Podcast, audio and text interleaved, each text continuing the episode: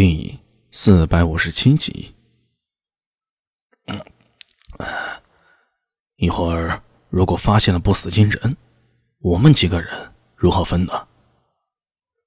范森纳罗吞咽了一口口水，张开双目，半是好奇，半是紧张的向四周看去。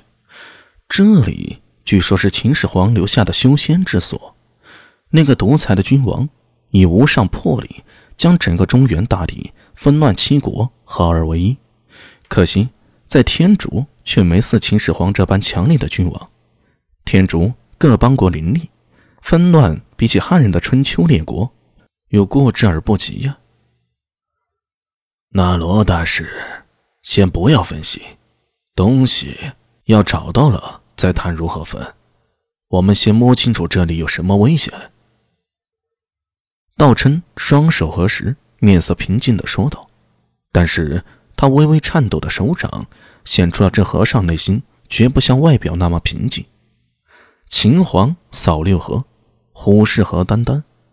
当时战国七雄哪一个都不是软柿子，那是个异人和诡异辈出、叱咤风云的时代。无论是稷下学宫、岂知机济之士、魏武族、楚山鬼，都是称雄一时的强大存在。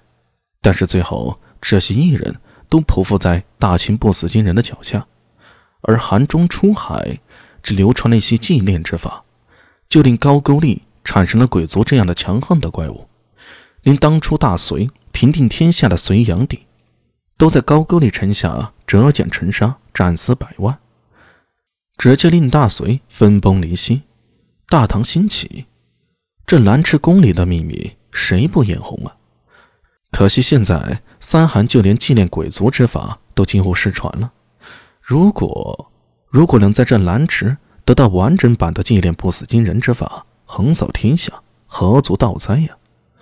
无论是百济道琛、高句丽高见、新罗金法敏、中天竺那罗、霸府杨希荣，还是倭国巫女雪子，所有人此时眼中都难以掩饰欲望与野心，一双双漆黑的眼眸中。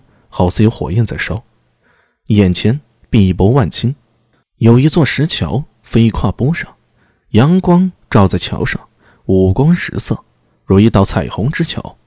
桥的尽头隐约可以见一座小岛，像这样的小岛，在近乎汪洋无际的碧波上有数座。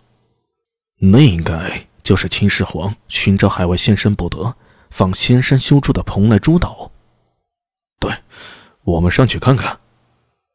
石桥距离湖中小岛不近，但是众人都是心急如焚，恨不得一下子飞过去。《三秦记》里记载，始皇以渭水为池，东西二百里，南北二十里，筑土为蓬莱，刻石金，长二百丈。《元和县君志》里记载，南池宫所在地，水流曲折，水域宽广，山水相依，宫阁掩映。话说这一行人呢，沿着石桥几乎是全速奔跑，倏忽之间来到了石桥尽头。眼看一座绿郁葱葱的大岛横于眼前，此时日上中天，水面波光粼粼，碧波万顷，岛如浮龟，浮在绿波之中。而岛上绿枝丛中，云见宫阁起伏绵延。南池宫。不知道是谁吞咽了一口口水，从喉咙里啊艰涩的吐出三个字：“南池入口处，高句丽的五族、新罗人的武士、范森纳罗手下那帮黑衣人，还有倭国武士、霸府的异人，各自聚拢在一起，相互提防着，防止有什么意外发生。”